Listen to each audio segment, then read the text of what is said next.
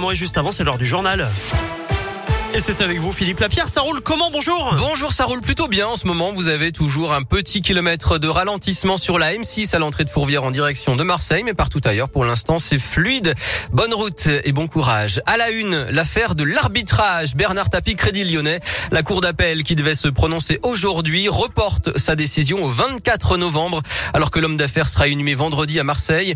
L'action judiciaire s'est éteinte pour lui après son décès dimanche, mais la justice doit encore trancher sur le sort de plusieurs plusieurs autres prévenus, dont Stéphane Richard, ancien directeur de cabinet de Christine Lagarde et ex-patron d'Orange. Dans l'actu 81 millions et demi d'euros pour développer les transports en commun dans l'agglomération lyonnaise. C'est ce que va annoncer Jean Castex aujourd'hui dans le cadre du plan de relance. Parmi les projets qui devraient être retenus, le transport par câble entre Francheville et Lyon, les trams T6, 8, 9 et 10, ou encore le bus à haut niveau de service entre Pardieu et Sept Chemins. C'est déjà le moment de se tourner vers les vacances de Noël. D'abord parce que les papillotes sont arrivés dans les rayons des grandes surfaces, mais plus sérieusement parce que la SNCF a ouvert la vente des billets TGV, Intercité et Ouigo pour les fêtes de fin d'année sur son site Oui SNCF.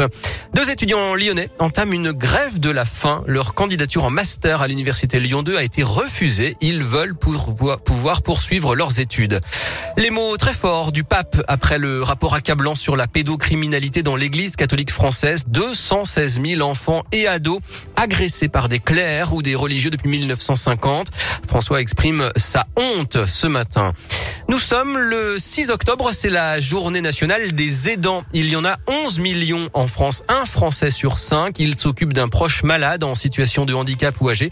Parmi eux, plus de 700 000 ont moins de 18 ans. Un chiffre sans doute sous-estimé parce que les familles ignorent souvent ce statut de jeunes aidants.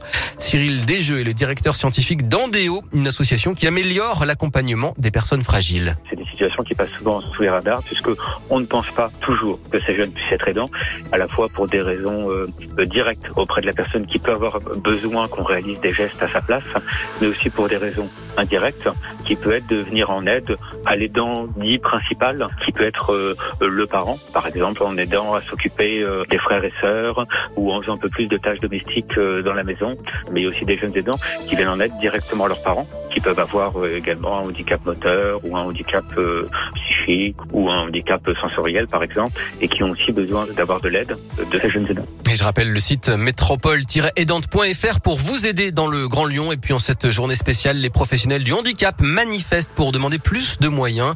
Rassemblement à 14h30 à la préfecture du Rhône. En foot, Italie-Espagne ce soir et France-Belgique demain à 20h45 à Turin. Les affiches des demi-finales de la Ligue des Nations tout de suite. Tu connais la chanson. Très bel après-midi à tous.